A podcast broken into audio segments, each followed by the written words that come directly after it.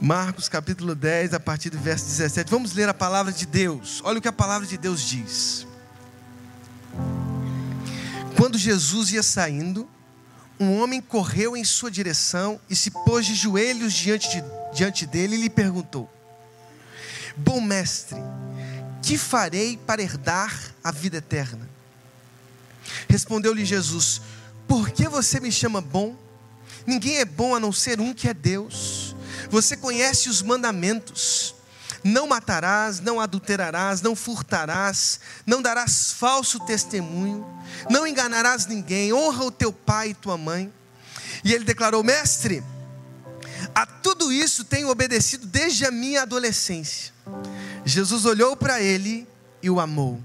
Falta-lhe uma coisa, disse ele: Vá, venda tudo que você possui e dê o dinheiro aos pobres, e você terá um tesouro no céu. Depois venha e siga-me. Diante disso, ele ficou abatido e afastou-se triste, porque tinha muitas riquezas. Jesus olhou ao redor e disse aos seus discípulos: Como é difícil aos ricos entrar no reino de Deus. Os discípulos ficaram admirados com essas palavras, mas Jesus repetiu: Filhos, como é difícil entrar no reino de Deus. É mais fácil passar um camelo pelo fundo de uma agulha do que um rico entrar no reino de Deus. Os discípulos ficaram perplexos e perguntavam uns aos outros: Neste caso, quem pode ser salvo? Jesus olhou para eles e respondeu: Para o homem é impossível, mas para Deus não. Todas as coisas são possíveis para Deus. Então Pedro começou a dizer-lhe: Nós deixamos tudo para seguir-te. Respondeu Jesus: Digo-lhes a verdade. Ninguém que tenha deixado casa, irmãos, irmãs, mãe, pai, filhos ou campos, por causa de mim e do Evangelho, deixará de receber cem vezes mais já no tempo presente, casas, irmãos, irmãs, mães, filhos e campos, e com eles perseguição, e na era futura vida eterna. Contudo, muitos primeiros serão últimos, e os últimos serão. Eles estavam subindo para Jerusalém Jesus ia à frente. Os discípulos estavam admirados, enquanto os que o seguiam estavam com medo. Novamente ele chamou à parte os doze e lhes disse: O que haveria de, de lhe acontecer? Estamos subindo para Jerusalém e o filho do homem será entregue aos chefes dos sacerdotes e aos mestres da lei eles o condenarão à morte e o entregarão aos gentios, que zombarão dele, cuspirão nele e o açoitarão e o matarão. Três dias depois, ele ressuscitará. Amém? Eu quero dar a você alguns segundos para que você, com a cabeça curvada, olhos fechados, tenha essa oportunidade de falar com Deus. Você vai falar com Deus nesse momento. Você vai pedir, Deus, fala comigo. Fala ao meu coração. Eu vim aqui para adorar o teu santo nome, mas também vim aqui para ouvir a sua voz. Fala com Deus.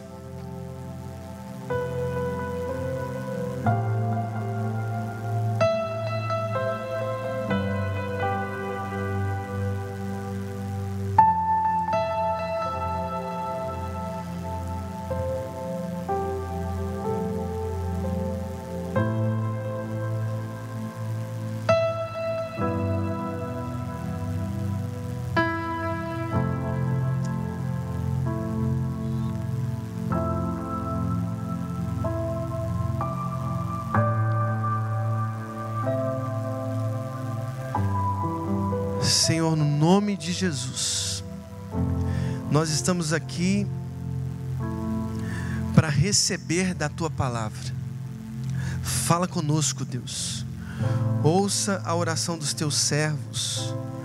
Nós queremos ouvir a sua voz porque nós dependemos dela para viver. Deus, fala através da tua santa palavra Fala aos nossos corações, Deus. No nome de Jesus. Amém. Amém. Você pode dizer um amém? Glórias ao Senhor. Eu queria propor a vocês esse tema: a revolta de Jesus. Parece um tema forte, né? A revolta de Jesus. Né? Eu até procurei alguns pastores mais experientes e perguntei assim: Poxa, será que esse tema não vai chocar? A revolta de Jesus. O que, que eu estou querendo dizer com isso? Tem um livro chamado O Homem Revoltado. O Homem Revoltado. É de um autor chamado Albert Camus um autor de língua francesa. Nasceu na Argélia, um escritor. E ele escreve um livro chamado O Homem Revoltado. Nesse livro, ele descreve algumas sensações que o ser humano tem diante da vida. E são pela, pelo menos duas sensações que o homem tem diante da vida. E a primeira sensação que o homem tem diante da vida é o absurdo. Essa é a primeira sensação, o absurdo da vida. A irreconciliação do ser humano que busca, que anseia um sentido e o total desprezo do mundo diante desse desejo. Um ser humano que busca um significado para a sua própria vida, um sentido para os seus passos, para a sua existência e um cosmos que não está nem aí para essa busca. A irreconciliação do ser humano com o cosmos, o absurdo. A experiência do não sentido é um absurdo, muitas coisas que vemos. Esses dias eu estava numa mesa conversando com algumas pessoas que trabalham na Junta de Missões Nacionais. E eles falaram a respeito de algumas meninas novas no norte do país que são entregues pelos próprios pais para exploração sexual. Irmãos, é um absurdo isso. É um absurdo a sensação de percebermos que existem pais que são capazes de vender os seus próprios filhos por dinheiro. É um absurdo. Eu cheguei a ver alguns desenhos de uma criança de 14 anos que foi violentada desde a infância. Todos os desenhos mostrando uma vagina sangrando homens ao redor explorando-a sexualmente. É um absurdo isso. A sensação do absurdo. Por quê? Porque somos capazes de fazermos isso. Absurdo. O absurdo, por exemplo, de de vermos pessoas que aceitam aborto, isso é um absurdo. É um absurdo a lei dos mais fortes contra os mais fracos. É um absurdo. Mas há também um outro sentimento. Primeiro, o absurdo. O segundo sentimento, a revolta. A revolta diante do absurdo. O revoltado é aquele que se rebela. Ele caminhava sob o chicote do seu Senhor, mas agora ele se rebela diante do absurdo. Ele diz: Eu não posso mais suportar as dores pelas quais tenho atravessado. Eu não posso mais suportar e, e por isso eu, eu me rebelo. E é interessante porque no absurdo há um sentimento solitário. Há alguém que percebe a absurdidade da vida, o absurdo da vida, mas na revolta há um sentimento solidário. Ao perceber o absurdo, eu me revolto, eu me rebelo. E me rebelo porque também penso em outros, nos meus outros que também sofrem os danos da própria vida. Há um sentimento de solidariedade, a tal ponto que o, o rebelde é capaz de entregar a sua própria vida em favor dos outros. Para ele, a sua vida não faz mais sentido a não ser se rebelar contra os ditames dos seus senhores. E aí eu disse, e pensei bem, Jesus é um homem revoltado contra alguns senhores que pervertem a consciência dos homens. Jesus, a revolta de Jesus. Bem, eu leio esse texto e percebo algumas revoltas. Algumas revoltas de Jesus. E a primeira revolta que percebo nesse texto, tão simples do Evangelho, é a revolta de Jesus contra a autoconfiança. Vejam comigo alguns versos.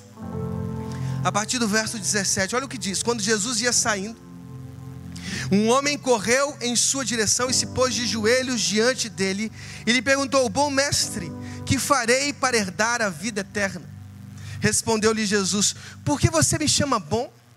Ninguém é bom a não ser um que é Deus. Você conhece os mandamentos: não matarás, não adulterarás, não furtarás, não darás falso testemunho, não enganarás ninguém, honra teu pai e tua mãe.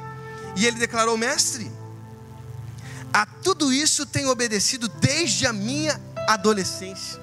Vejam as palavras soberbas do jovem rico.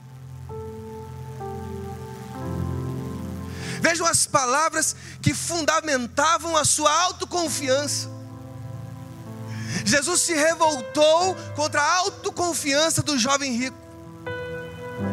Há algumas pessoas que têm a autoconfiança como seu fundamento. Eles confiam em si mesmos. Irmãos, a palavra de Deus diz muito claramente: Maldito é o homem que confia no homem. Maldito é o homem que confia no homem, mas a palavra também diz: os que confiam no Senhor serão como os montes de Sião, que não se abalam, mas permanecem para sempre. Ah, irmãos, nós precisamos confiar no Senhor. Ele é o nosso Deus, não podemos ser senhores de nós mesmos. Nós precisamos confiar em Deus. Chesterton, em seu livro Ortodoxia, ele diz: os homens que realmente acreditam em si mesmos estão todos em asilos de lunáticos.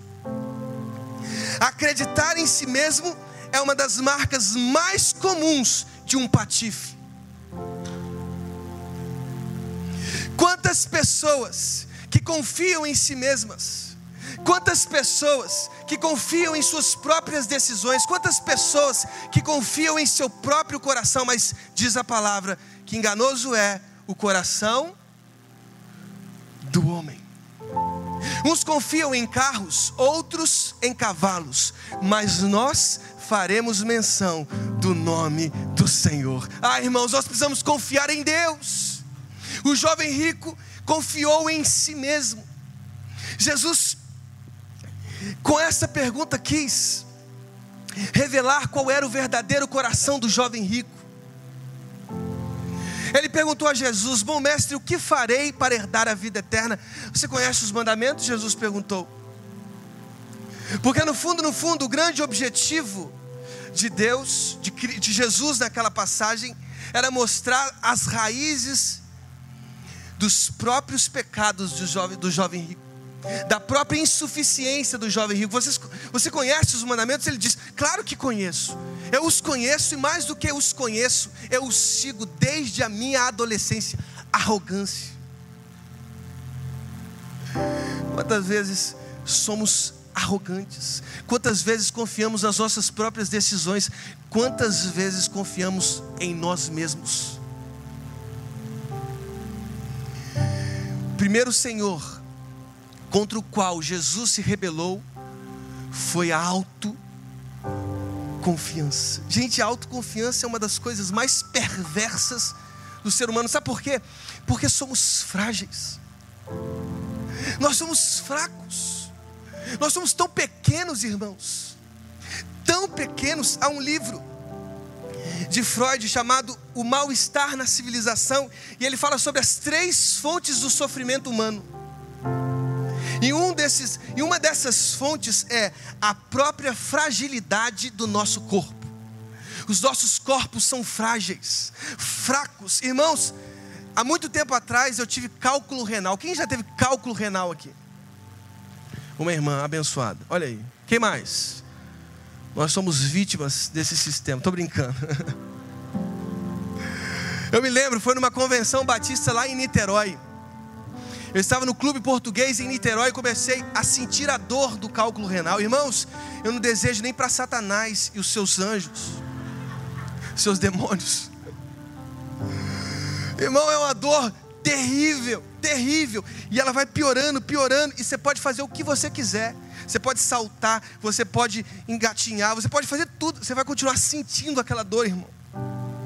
É muita dor. E eu desesperado, comecei a chorar no meio da convenção. Falei, amor, eu preciso sair daqui. Eu, mas para onde? Para onde você está indo? Eu estou andando, eu estou andando. Eu comecei a sair do clube português. Sem carro, sem nada. Eu estou procurando um hospital, preciso de um hospital. Irmãos, quando eu virei a esquina, tinha um hospital para cálculos renais. Olha para você ver. Eu falei, o Espírito Santo de Deus construiu esse hospital agora. E a cena foi engraçada, porque eu cheguei no hospital e eles começaram a perguntar qual o seu plano. Eu não estou nem aí para plano. Eu amaldiçoo todos os planos aqui agora. Eu quero um remédio. Você envia um remédio na minha veia. Eu comecei, já fui para a maca. A mulher colocou um santo tramal. Santo, ó, oh, tramal, eis que te digo. Tramal, tramal. Eu, no final eu falei assim: tem como eu sair com um vidrinho desse tramal aí para. Ela não pode não. Eu saí triste. Nessa hora, meu irmão, só o tramal, só o tramal. Mas sabe o que essa pedra me mostrou? Uma pedra de poucos milímetros. O quão frágeis somos. Um cálculo é capaz de nos derrubar. Os nossos corpos são fracos. Por isso, nós precisamos confiar em Deus. Somos frágeis. O primeiro Senhor contra o qual Jesus se revoltou foi a autoconfiança. Mas há um segundo Senhor, veja os versos a partir do 21. Jesus olhou para ele e o amou. Falta-lhe uma coisa. É interessante, você precisa interpretar todos os versos subsequentes a esse, a partir desse amor de Jesus. Ele olhou para o jovem rico e o amou. Ele o amou. E aí Jesus disse: falta-lhe uma coisa. Vá, venda tudo que você possui e dê dinheiro aos pobres, e você terá um tesouro no céu. Depois venha e siga-me. Diante disso, ele ficou abatido e afastou-se triste, porque tinha muitas riquezas. Jesus olhou ao redor e disse aos seus discípulos: Como é difícil aos ricos entrar no reino de Deus. Os discípulos ficaram admirados com essas palavras, mas Jesus repetiu: Filhos, como é difícil entrar no reino de Deus, é mais fácil passar um camelo pelo fundo de uma agulha do que um rico entrar no reino de Deus. Os discípulos ficaram perplexos e perguntavam uns aos outros, neste caso, quem pode ser salvo? Um outro Senhor contra o qual Jesus se rebelou foi a riqueza. A riqueza. A riqueza, irmãos, está muito explícito no texto. Um Senhor que às vezes tem dominado as nossas próprias consciências. Veja, o texto diz claramente que Jesus o amou. O interesse de Jesus, o amor de Jesus pelo jovem rico, é claramente explicitado pelo texto. Ele o amou. Ele tinha uma expectativa em relação àquele jovem. Tal como ele convidou os discípulos para caminharem com ele, venha, siga-me, venha e segue-me. Jesus tinha uma expectativa em relação ao jovem rico. Ele nutriu em seu próprio coração uma expectativa. Oh, falta só uma coisa. Pega tudo que você tem, venda e dê aos pobres. E depois vem e siga-me. Jesus criou uma expectativa, nutriu uma esperança. Mas diz a palavra de Deus que aquele jovem se entristeceu, afastou-se triste, porque ele tinha muitas riquezas. Ele tinha um Senhor em sua vida. A pergunta é: qual é o Senhor da sua vida? Qual é o Senhor contra o qual você precisa se rebelar? Será que o seu Senhor são as suas próprias riquezas? Irmãos, a pergunta que inicia o texto é uma pergunta muito clara: Bom mestre, o que farei para herdar a vida eterna? E a, res, e a resposta de Jesus ao jovem rico é muito clara pra, foi muito clara para ele e é muito clara para nós. As riquezas podem retirar o seu coração da eternidade. As riquezas podem roubar do seu coração a eternidade. Quantas pessoas que correm, que são tão obsessivos pelas riquezas que acabam destruindo a sua própria família. Buscam obsessivamente riquezas, riquezas, riquezas, e quando se vêm, se vêm completamente destruídos, com famílias destruídas, filhos destruídos por causa da incansável e idiota busca pelas coisas que as traças e as ferrugens consomem. Quantas pessoas estão perdendo a eternidade, uma vida eterna com Deus por causa das riquezas, irmãos? Eu queria que você abrisse muito cuidadosamente o seu texto, a sua Bíblia, em 1 Timóteo capítulo 6. Talvez você esteja se perguntando, então qual é a redenção? Irmãos, 1 Timóteo capítulo 6, a partir do verso 9. Irmãos, veja só. Jesus, ele disse assim: é mais fácil um camelo passar por, por um fundo de uma agulha do que um rico entrar no reino dos céus. E não me venha dizer que esse, essa agulha, esse fundo de uma agulha, era um portão que tinha no, nos muros de Jerusalém ou no muro do templo, que isso é conversa fiada do século XV. O texto é um exagero de Jesus, uma hipérbole de Jesus dizendo assim: é mais fácil um camelo passar para o fundo de uma agulha do que um rico entrar no reino dos céus. É isso mesmo que você ouviu. Veja só, vamos lá. O texto de Timóteo é um texto que complementa este de uma forma extraordinária. Veja comigo, capítulo 6 de 1 Timóteo, a partir do verso 9. Todos abriram, amém? Olha o que diz o texto: Os que querem ficar ricos caem em tentação, em armadilhas e em muitos desejos descontrolados e nocivos, que levam os homens a mergulharem na ruína e na destruição. Pois o amor ao dinheiro é a raiz de todos os males. Irmãos, o amor ao dinheiro é a raiz de todos os males, é o que a palavra está dizendo. Não sou eu que estou dizendo isso, é a palavra de Deus, é a santa palavra de Deus. Veja só, algumas pessoas, por cobiçarem o dinheiro, desviaram-se da fé e se atormentaram com muitos sofrimentos. Vocês se lembram dos, dos quatro solos diferentes da parábola de Jesus? A semente que cai nos espinhos e é sufocada por causa das preocupações com o presente século. Pois é, alguns corações são como esses solos. Se asfixiam por causa da obsessão pelas riquezas. Irmãos, agora veja só. Talvez você esteja se perguntando: qual é a redenção para os ricos? Qual é a redenção para os que possuem riquezas? Veja só, o texto complementa, olha o que ele diz, verso 17.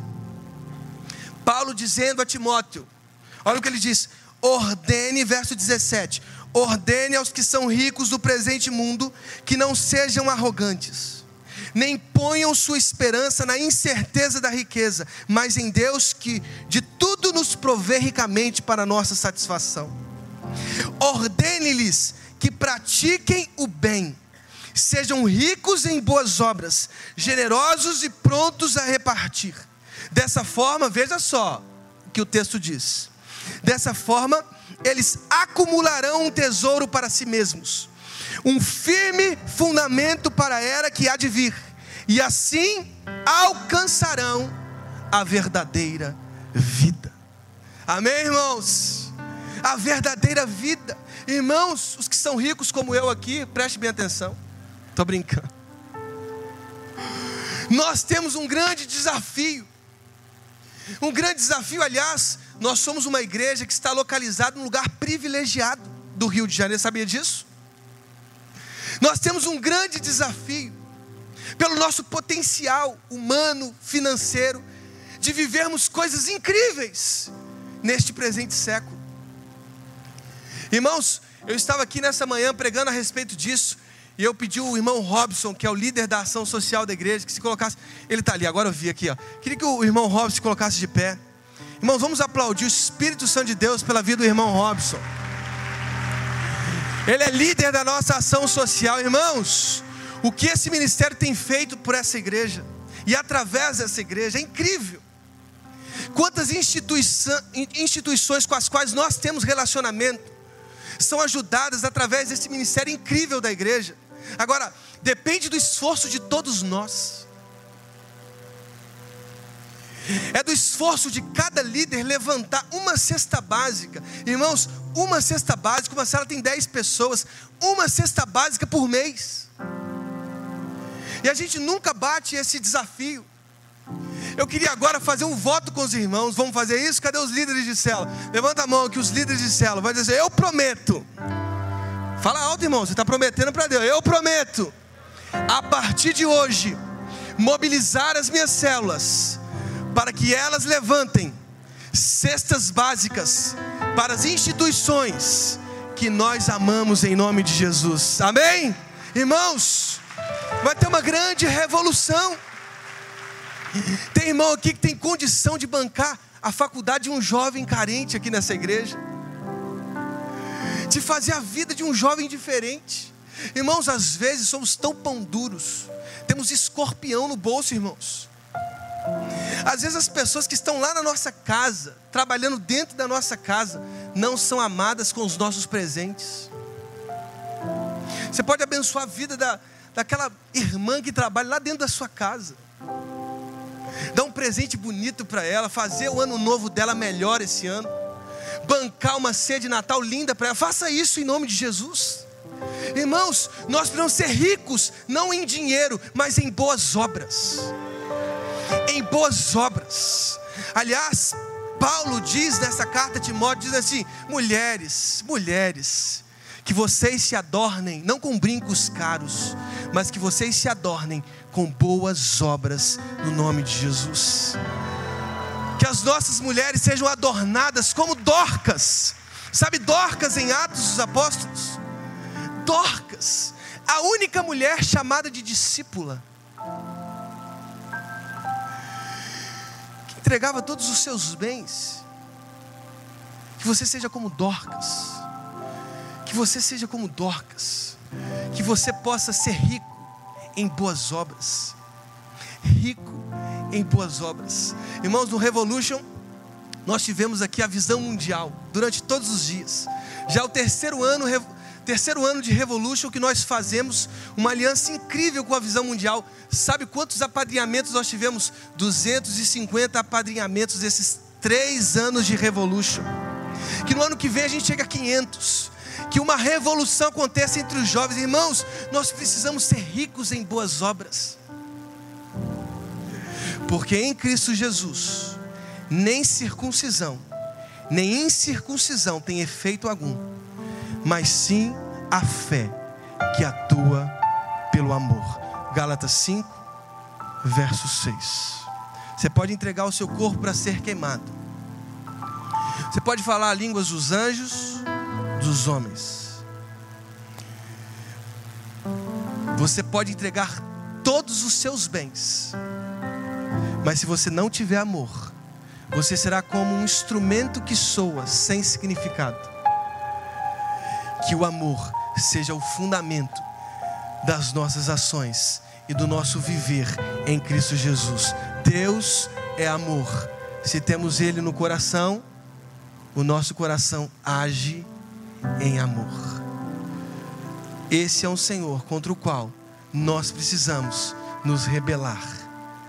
A gente só vai colocar o dinheiro no devido lugar dele quando compreendermos que o pão não é meu o pão é nosso, assim como nos ensinou Jesus a orar.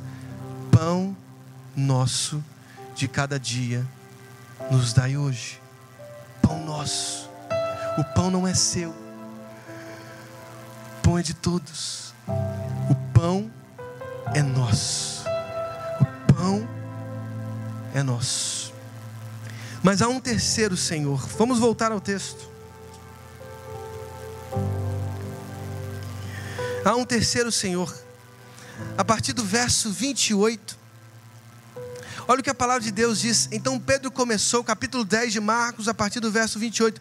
Então Pedro começou a dizer-lhe: Nós deixamos tudo para seguir-te. Respondeu-lhe Jesus: Digo-lhes a verdade: ninguém que tenha deixado casa, irmãos, irmãs, mãe, pai, filhos ou campos, por causa de mim e do Evangelho, deixará de receber cem vezes mais. E ele diz muito claramente: já no tempo presente. casas, irmãos, irmãs, mães, filhos e campos, e com eles perseguição. Perseguição. Agora veja a partir do verso 32, olha o que diz. Eles estavam subindo para Jerusalém e Jesus ia à frente. Os discípulos estavam admirados, enquanto os que o seguiam estavam com medo. Novamente ele chamou à parte os doze e lhes disse o que haveria de lhe acontecer. Estamos subindo para Jerusalém e o filho do homem será entregue aos chefes dos sacerdotes e aos mestres da lei. Eles o condenarão à morte e o entregarão, entregarão aos gentios, que zombarão dele, cuspirão nele, o açoitarão e o matarão. Três dias depois, ele ressuscitará. Irmãos, a narrativa do jovem rico está num bloco narrativo maior. Que começa lá no capítulo 8, a partir do verso 27, e vai até o capítulo 10, verso 52. São várias narrativas. Jesus sai de Cesareia de Filipe e vai até Jerusalém. É uma caminhada espetacular. Você precisa ler. Do 8:27 ao 10:52. Ele sai de Cesareia e vai em direção a Jerusalém. Nessa caminhada, Jesus separa os meninos dos homens ou as meninas das mulheres. Uma das primeiras perguntas que Jesus faz ao se dirigir aos discípulos é: Quem eles dizem que eu sou? Ah, eles dizem que você é João Batista, outros Elias e outros profetas. Aí Jesus pergunta: E vocês? Quem vocês dizem que eu sou? Pedro quebra o silêncio e diz: Tu és o Cristo.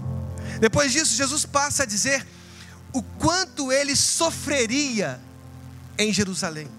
Ó, oh, os chefes dos sacerdotes, eles me açoitarão, eles cuspirão em mim, eu passarei por vexames públicos, serei exposto nu publicamente, e aí Jesus começa, Pedro começa a repreender Jesus, veja a ousadia de Pedro. Ele separa Jesus e começa a repreendê-lo, até que Jesus com muito carinho, diz assim, com palavras doces: Satanás, afaste-se de mim. Você entende das coisas dos homens e não das coisas de Deus. Veja só, irmãos, Pedro tinha uma falsa expectativa. É um outro Senhor contra o qual nós devemos lutar, nos rebelar. As falsas expectativas que nutrimos a respeito do Evangelho. Pedro tinha a intenção clara de ir para Jerusalém e tirar uma selfie e ser curtido. Ele queria seguidores no Instagram, esse era o objetivo de Pedro. Eu quero seguidores no Instagram, eu quero que as pessoas me sigam, eu quero ser visualizado no YouTube. Ah, mas eu quero ser o assunto mais comentado no Twitter. Esse era o objetivo dos discípulos, essa era a expectativa a respeito do Messias Jesus. Irmãos, depois desses versos que lemos, do 32 ao 34, sabe qual foi o pedido de Tiago e João? Tiago e João, depois de Jesus falar, oh, eu vou sofrer, eu vou morrer na cruz e tal, Tiago e João perguntam assim: Jesus, vamos conversar um pouco aqui sobre essa sua morte. Será que eu e João, olha o Tiago dizendo, eu e João, será que nós podemos nos assentar, um à direita e outro à esquerda do Senhor na eternidade? Há pessoas que querem instrumentalizar Cristo para o seu próprio benefício. Instrumentalizam Cristo pelos seus desejos pessoais. Nutrem falsas expectativas a respeito de Jesus. A pergunta é: por que você vem à igreja? Por que você vem à igreja? Por que você se diz ser igreja com esse que está aí ao seu lado? Qual é a sua expectativa? Será que você quer ser curtido? Por que você vem à igreja? Será que você quer aplacar a sua consciência culpada? Qual é o seu objetivo ao vir à igreja? Será que você quer ser servido? Será que você quer ser fotografado? Será que você quer ser percebido? Irmãos, eu acho que eu vou inventar um aplicativo que vai bombar, irmãos. Eu vou ser esse bilionário que o pastor José está dizendo. Vai ser um aplicativo de aplauso. Você aperta e você é aplaudido. Irmãos, vai bombar. Você aperta e todo mundo vai te aplaudir. Ah, você é um vencedor. Qual expectativa que você nutre a respeito do Evangelho? Será que você veio para servir ou ser servido? Servir ou ser servido? Jesus aquele que se rebelou tinha consciência clara a respeito do seu messianismo. Eu vim lavar os pés. Eu vim servir a humanidade. Eu vim me encontrar com os leprosos. Eu vim me encontrar com os mendigos. Essa é a minha vida. Esse é o meu propósito. Eu vim tornar aqueles oprimidos, esquecidos, nos protagonistas da própria história. Eu vim para ter encontros com aqueles contra os quais vocês jogam os seus piores julgamentos. Eu vim dar vida às mulheres pegas em adultério. Eu vim dar vida.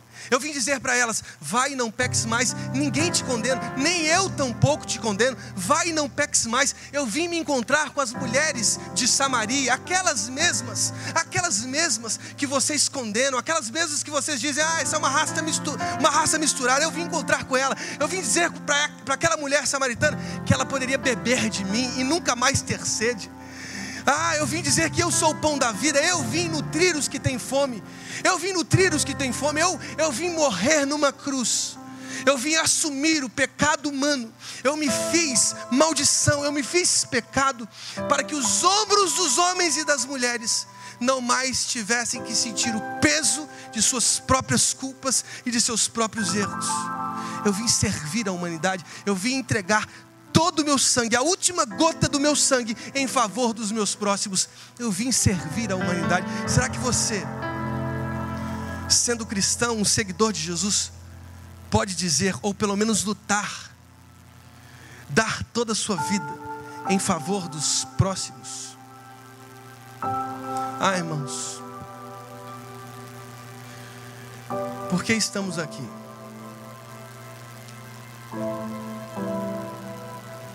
Que a religião é para a gente? Uma gratificação?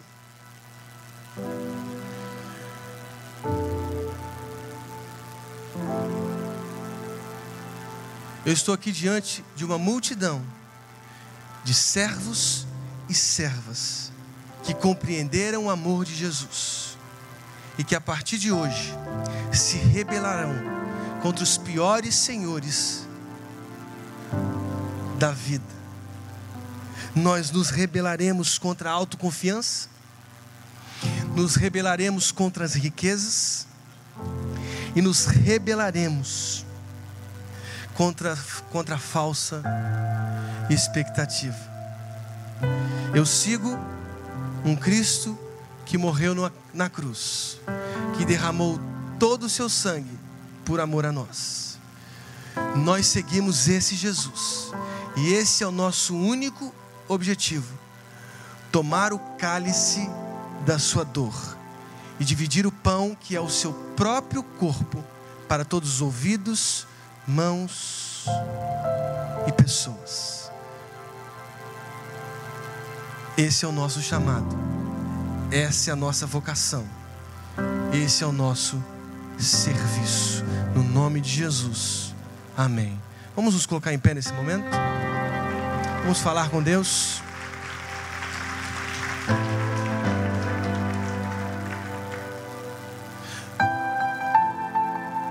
Eu não sei porque você veio nesta noite, talvez você pense, bem, é porque fui convidado. Eu quero dizer a você, não, não foi isso. Você não foi convidado. Deus usou aquele que te convidou. Sabe por quê? Porque Ele queria ter um encontro lindo com você. Ele queria te abraçar nesta noite. Irmãos, não tem decisão maior do que aquela decisão que fazemos ao lado de Jesus. Não há experiência mais incrível do que aquela experiência em Cristo. Você veio aqui porque Jesus te ama. Porque Jesus sempre buscou um encontro com você. Talvez você tenha frequentado tantos lugares, tantos ambientes. Talvez você esteja frequentando aqui há algum tempo mas você nunca tenha tomado uma decisão ao lado de Jesus. E hoje Deus está te dando essa oportunidade de fazer uma oração simples, mas que sendo sincera, pode te conduzir a uma relação eterna com Deus. Irmãos, não tem decisão maior, não há casamento, não há emprego, não há formação que se compare a decisão que precisamos fazer ao lado de Jesus. A decisão ao lado de Jesus é a maior decisão que você precisa fazer. Você precisa fazer essa decisão hoje. Deus te chamou aqui não foi à toa, foi para que você fizesse uma decisão ao lado de Jesus, que você dissesse com sinceridade a Deus: entra no meu coração, entra na minha vida, entra na minha casa, entra na minha família. Deus te trouxe aqui para esse encontro. Queria que todos nesse momento fechassem os olhos, nós vamos orar a Deus nesse momento, nós vamos falar com Deus. E se você está aqui e compreendeu essa mensagem, eu quero que você faça uma oração comigo uma oração sincera dizendo: Jesus, entra no meu coração, irmãos. Uma explosão de paz vai invadir seu peito, uma explosão de paz vai invadir a sua casa, de alegria, porque irmãos, não há alegria maior do que a alegria ao lado de Jesus. Você precisa fazer essa decisão hoje. Eu quero orar, uma oração simples. Se você entendeu essa mensagem, quer entregar o seu coração a Jesus, quer entregar o seu coração ao Evangelho, repita comigo essas palavras no seu coração. Não precisa ser alto, no seu coração, diga assim: Jesus, muito obrigado por essa noite. Muito obrigado porque eu compreendi o seu amor. O Senhor nos amou tanto. Eu andei tão distante de ti, Deus. E hoje eu entendi. Eu quero entregar o meu coração ao teu filho amado Jesus. Eu quero que Jesus seja o Senhor da minha vida, não a autoconfiança, não as riquezas, não as falsas expectativas, mas que Jesus seja o Senhor da minha vida. Eu entrego o meu coração, perdoe os meus pecados, no nome de Jesus. Amém.